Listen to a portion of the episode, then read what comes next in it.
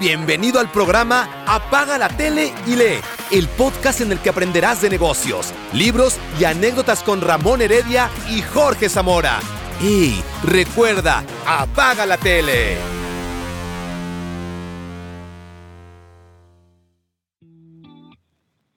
Hola, bienvenido. Ya estamos en un nuevo programa de Apaga la tele. Dile, apaga la tele, te están diciendo. Apaga la tele y lee las teles de este tiempo ahora son, son YouTube, son cualquier tele, cualquier pantalla, apágala cualquier pantalla, pero no suena tan entretenido como apaga la tele y lee, como cuando éramos chicos. Así que buenísimo, querido compañero y terapeuta. Eso estamos hablando con Ramón, que esto es una terapia. La terapia de los días de los días viernes. No sé cuándo lo escuchan ustedes, pero para nosotros son los días viernes, así que. Es una terapia, y fuera de broma, cuando hablamos de terapia, no es en broma. Eh, eh, o sea, no es que me manden a terapia. Igual he ido terapia, pero es otro tema que no quiero ventilar aquí. Y by the way, sirve, pero. Sirve, claro. pero es una terapia en el sentido que yo me voy a conectar ahora y venía cargado lleno de problemas, pensando cómo resuelvo esto. El día viernes, encima estamos grabando el día viernes 22 de diciembre, en Navidad el domingo y no sé qué, o el lunes, todos corriendo, y de repente llego acá a la calma, a grabar, y en realidad es una terapia, me olvidé, Pero es que la conversación es una terapia. La, la conversación, Jorge, es, es, terapia, es intercambiar cosas, es aterrizar lo que uno ha leído. Por eso es interesante hablar de libros también, lo que ha leído, lo que ha vivido y se mezcla con lo que ha vivido. Así que también, para mí es la super terapia de los días viernes. Yo he estado leyendo lento, no sé si, bueno, puede ser porque estoy leyendo cinco cosas a la vez, pero puede ser, de repente me siento culpable por avanzar lento, pero después digo, claro, si leo cinco libros a la vez, voy avanzando lento en cada uno. Pues, Exactamente. No hay multitarea, como dice. Claro. Como los libros tienen sabor, como que me gusta probar varios sabores. Leo, por ejemplo, acabo de, terminar, cortito, sí, de Molière, que no había leído nunca Molière. No había leído Molière. Nunca. Bueno, Cuando chico quizás, pero son esas cosas que como te obligan, porque los colegios son espectaculares para generar eh, librofóbicos, entonces te obligan. Dicen, usted, don Ramón, señor Heredia, el lunes tiene que traer leído Molière, eh, el médico a palo. Imagínate, Ramón, cómo están destruyendo con esa mentalidad. 13 años, 14 años, leer, claro, leer libros que al final no te llegan. Niños?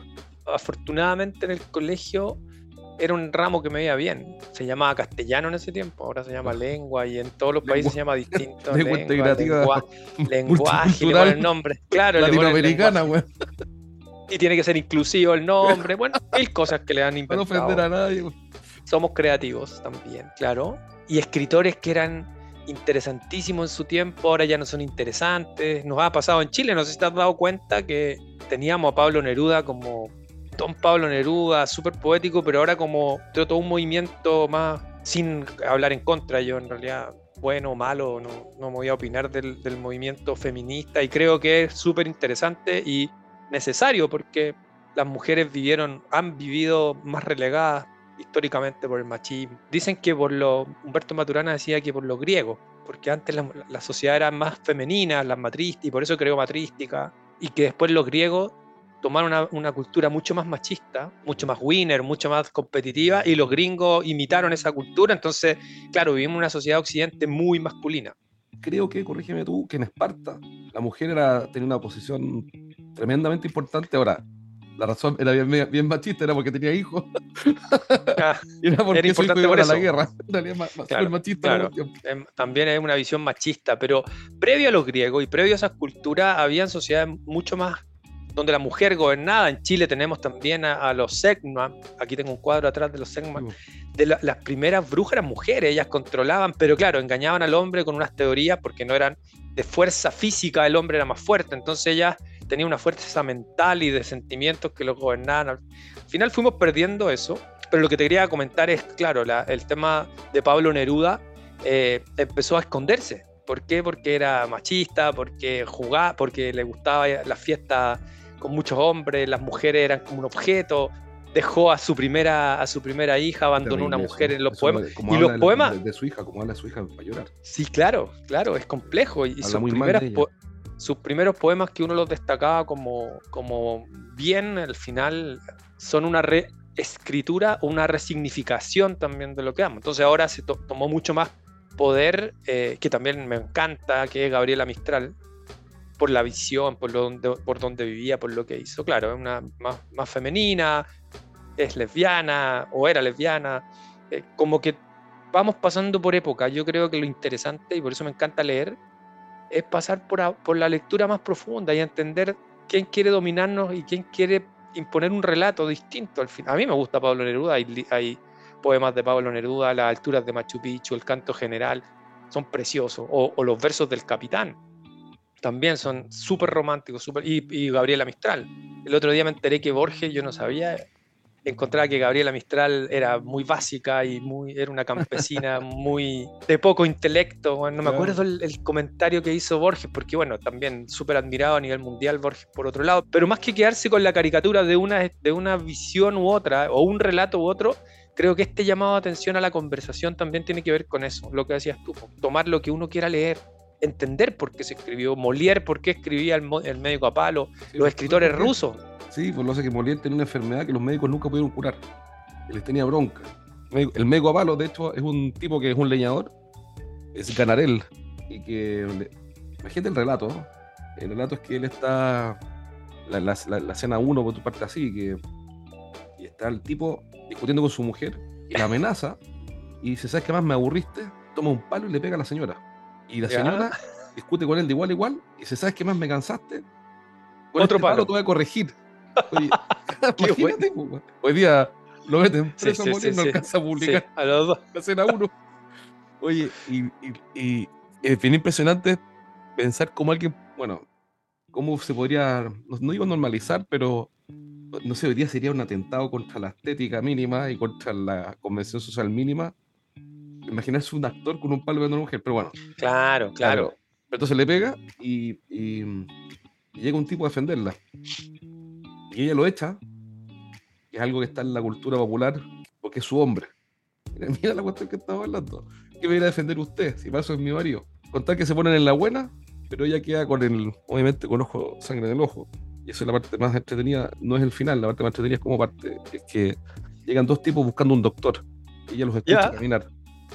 Y eran dos, son las dos personas contratadas, dos, dos inquilinos de un gran patrón, un gran señor y van comentando, pucha, no hemos podido encontrar un doctor para la hija de nuestro patrón.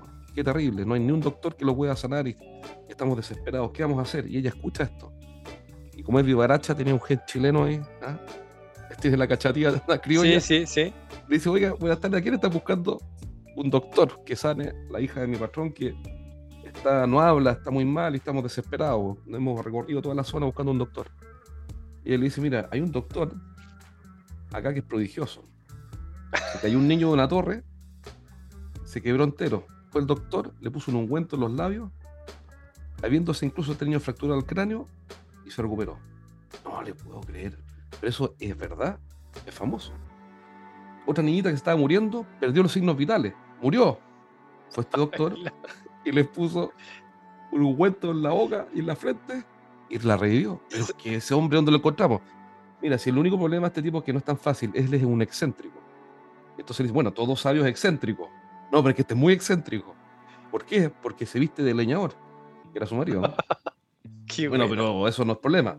No, si el problema es que es tanta su fama y es tanta su sabiduría que él se esconde del mundo para ir a reflexionar sobre los descubrimientos y sus investigaciones en la medicina y la botánica. Pero bueno, pero ¿qué importa? No, si el problema es que es un desagrado hablar con él porque él insiste en que no es doctor y la única forma de sacarle esa tontera es tomar un palo como este y darle palos hasta que termina reconociendo que es doctor. Le dicen, ¿de verdad, señora? Bueno, pero darle fuerte, porque si usted no le da fuerte, el tipo no reconoce que es doctor porque quiere vivir, quiere vivir en la soledad. ¡Ay, qué buena, weón!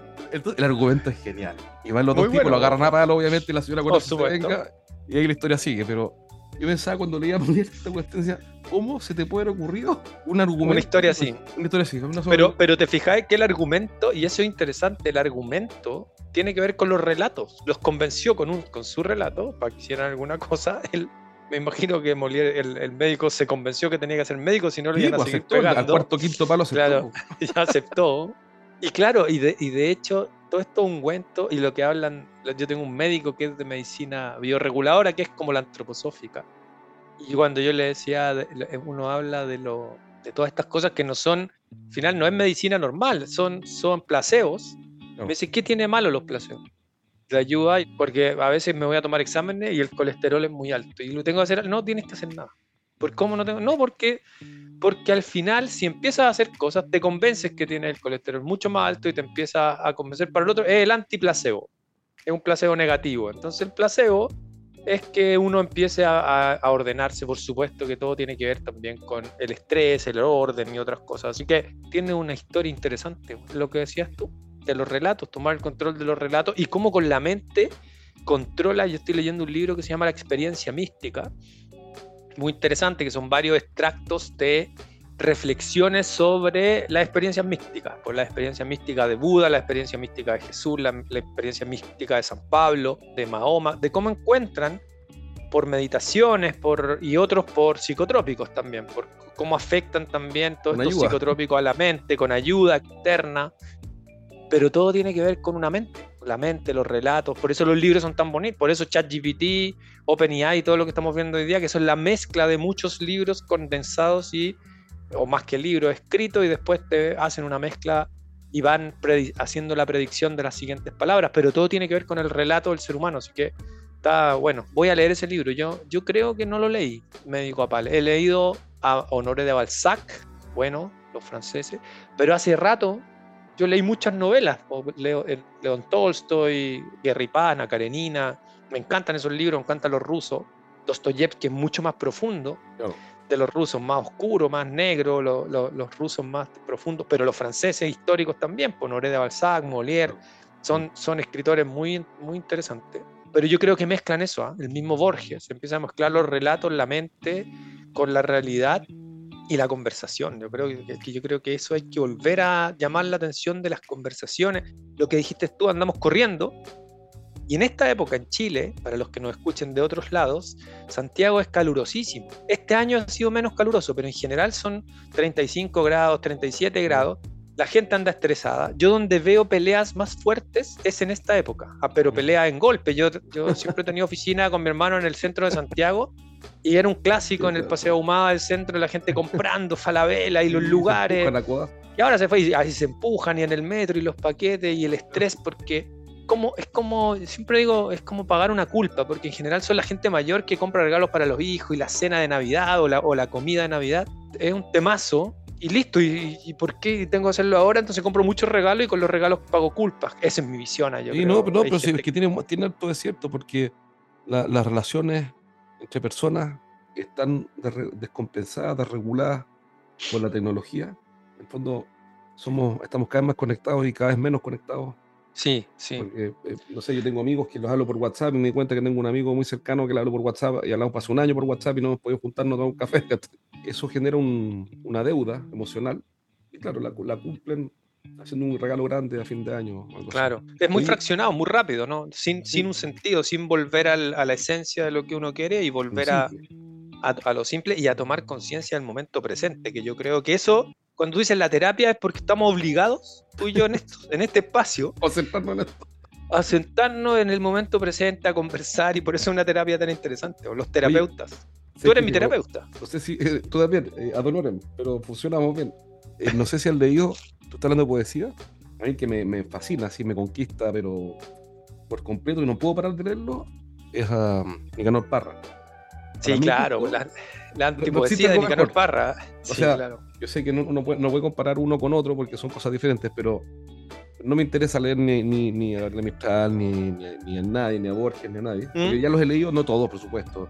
Sí, eh, claro, pero ya. Becker, ¿cómo se llama? Becker. Gustavo Adolfo Becker, sí, sí, Gustavo Adolfo. Y he leído otras cosas, no soy un entendedor de poesía, pero he mirado. Pero a mí, así que me refleja, pero por entero, así, eh, Nicanor Parra. Es Nicanor Parra, es que es muy bueno, bueno no sé si tú sabías, pero Nicanor Parra hacía clases en la Universidad de Chile, en la Escuela de Ingeniería, y, él es físico, sabe de física, entonces explicaba eso y mezclaba los temas tremendos. Sí. Me encanta porque además una acidez de, reflexiones, esa crítica.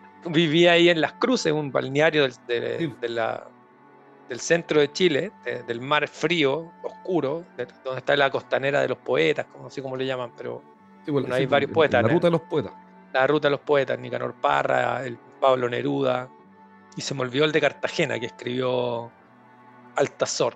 Bueno, después lo, después lo recordaremos, pero efectivamente Nicanor Parra mezcla cosas que son muy originales, creó el concepto de la antipoesía, el antipoeta, y como empieza a explicar y a reflexionar y te obliga a reflexionar es muy, es muy chistoso además, porque es como una poesía no romántica, una poesía de ironía, y los chilenos somos irónicos también, entonces hay, un evento, hay un evento increíble, porque hace tiempo atrás me compré un libro de historia de Chile, pero escrito por varios historiadores, y cada uno elegía un capítulo de la historia.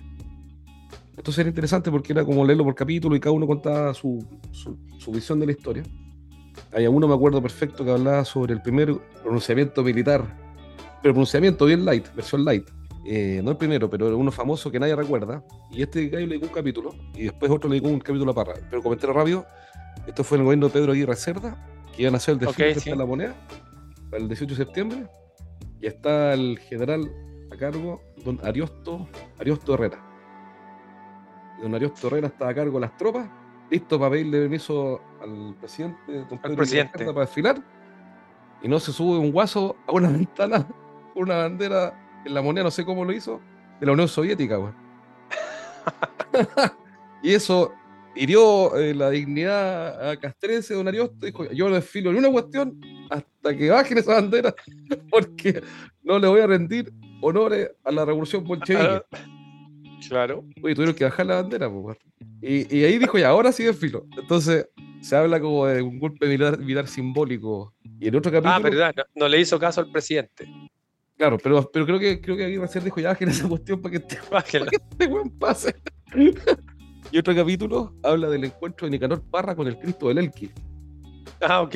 ¿Tú que hubo un Cristo del Elqui? Sí, claro, hay un libro, hay un libro El Cristo del Elqui de, de Hernán Rivera Letelier, muy ah, bueno, te lo recomiendo. Sí, claro, Hernán Rivera Letelier, un escritor chileno del, del, desierto y todo, escribió un libro del, del Cristo del Elqui. Oye, sabes que el Cristo del Elqui, bueno, para los que no saben, porque viene es una cosa bien extraña, no tienen por qué saberlo, eh, es un tipo que se quería Cristo, pero full equipo, convencido, así, no, no casi Cristo.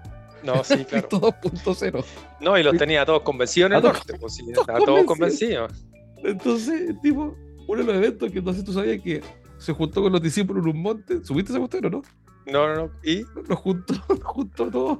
Dijo, ahora voy a ascender al cielo, así que vuelvo más rato, güey. Se tiró, se sacó la cresta, se cayó por un No, eso no sabía.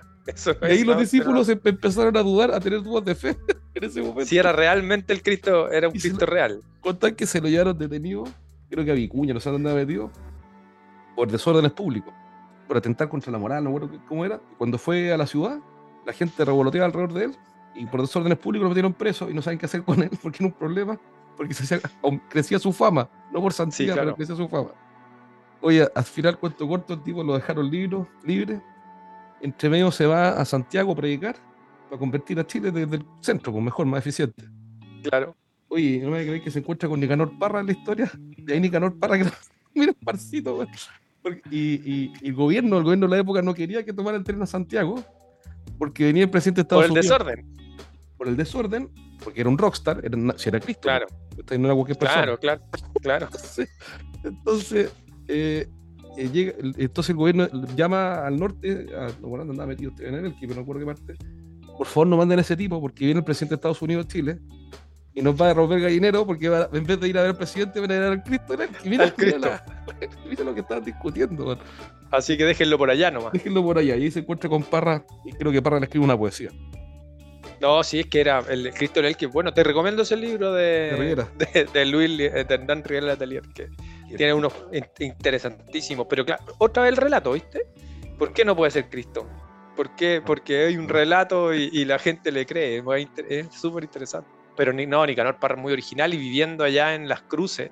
Eh, hay otro escritor que lo, también, muchos lo admiraban. Pues, Alejandro Zambra se llama, de los últimos escritores chilenos también buenos, te lo, también te recomiendo. Alejandro Zambra, que escribió mis documentos, las formas de llegar, de volver a casa, etcétera, es de los escritores chilenos contemporáneos de nuestra edad, vive en México y, es como lo reconocido los, futuros Roberto Bolaño, probablemente. Dicen que el, el heredero de Roberto Bolaño, Alejandro Zambra. El libro Mis documentos, hay uno muy interesante, o, las formas de volver a casa. Tiene varios libros interesantes. el, último no lo he comprado, el último lo voy a comprar, pero no me acuerdo cómo se llama. Lo regalamos para un cumpleaños con mi señora, pero no, no me acuerdo el nombre. Me, regaló esto mi amigo Isaías Sharon. Bueno. lo. ¿Lo conoció, no? No, no, no, voy a copiarlo. Espérate. Ah, pues Lo comenté la otra vez, estamos con Alzheimer los dos, te lo mostré el otro día. Hay sí. uno que me contaste tú que me dijiste que eran los libros de Bill Gates, que Bill Este, Gates lo encontraba. ¿Ese? Yo no lo parto, Ah, estoy lo voy leyendo a- los otros cinco, pero ya lo voy a leer. Sí, gracias. Lo voy a leer. ¿Y qué otros cinco estás leyendo, Jorge? leyendo Crea, Ya. sigo con este pegado. Ese me lo habías comentado, sí. Que anotaste uno- unas frases. Un libro de historia de la iglesia. Y estaba leyendo Molière, Crea, El engaño populista de Axel Kaiser. Y cómo hacer crecer tu agencia de marketing. nada, nada pega ni junta por ningún lado. Variado. Este tipo le llevaban, bueno, Crea, vale la pena el libro Tony Fadel, lo comenté el otro día, le llevan, eh, eh, creó, creó, fue el equipo que creó el iPod, el iPhone y Nest. Algo cacha el hombre Sí. en desarrollo de productos. Alguna cosa. Y esto nace porque nosotros trabajamos con empresas de tecnología. Un saludo para tu socio, a don Israel, vamos a partir ahora. Cosas Israel Troncoso. Sí, voy, Buena. coincidencia de la vida. Tengo, ya tengo más socios que, Sí, que no, hijos. no es difícil tomarse con un socio tuyo, es re fácil. Tengo más socios que hijos. Bueno, la cuestión es que, conversando con empresas de tecnología, uno de los grandes problemas que tienen, uno de los problemas es que como que no abordan el desarrollar un producto o un servicio increíble. O sea, su foco es hacerlo bien, que está perfecto, que duda ¿cierto? Como que abandonaron la ruta de sorprender al cliente con un efecto wow. Wow, claro. Y no hay para qué inventar el iPhone. O sea, por ejemplo, voy a suponer, ¿ah? voy a suponer, una tontera, pero para la idea. Voy a suponer que cualquier empresa robotiza un proceso administrativo de una fábrica en eh, dos meses. Y si tú eres el dueño o el gente, el CEO de esa empresa, tú podrías decir, ok, quiero hacerlo en dos semanas. Tu equipo de producción te dice que estás loco, que como no se puede, porque hay 20.000 cosas en el backlog, etc. Pero si lo logras hacer, estás creando un pequeño iPhone en esa subcategoría de RPA para procesos administrativos. Y eso, Claro. pero esa ruta está abandonada. Nosotros, por ejemplo, en pequeñas cosas. Nosotros tenemos un programa donde eh, entrenamos al equipo de venta para que hagan llamadas telefónicas y, y agenden y le vaya bien. Entonces, nuestro equipo de operaciones tenía considerado que nosotros partimos llamando a la semana 5. O sea, los vendedores parten, trabajan cuatro semanas con nosotros y la quinta parten llamando. Entonces, ¿qué fue lo que les pedí? No, por ningún motivo. Partamos la semana 3. Y así generamos resultados antes para nuestros clientes. Antes. Claro. No, que no se puede, que no se puede, que no se puede. Mira, la conversa terminó, se pone caliente la conversa, po. ¿Para qué te voy a Sí, claro. No es una conversa muy así suave. Terminamos en declaraciones fuertes, como me importa una hectárea de arbusto. lo que diga tal y tal persona, tienes que resolverlo, yo ya lo vendí. Y al final Sí, se claro. podía, la idea, idea, entonces te, te invita a eso en este libro, a crear productos extraordinarios. Y lo último con esto te dejo la palabra. Le llevan todo el tiempo productos en Estados Unidos. Porque este es un referente, Tony Fadel. Bueno, hasta aquí llega este primer, esta primera parte del episodio con eh, Ramón sobre los 1500 temas que hablamos hoy día. Nos vemos en la segunda parte de este audio en un próximo episodio. Chao, chao.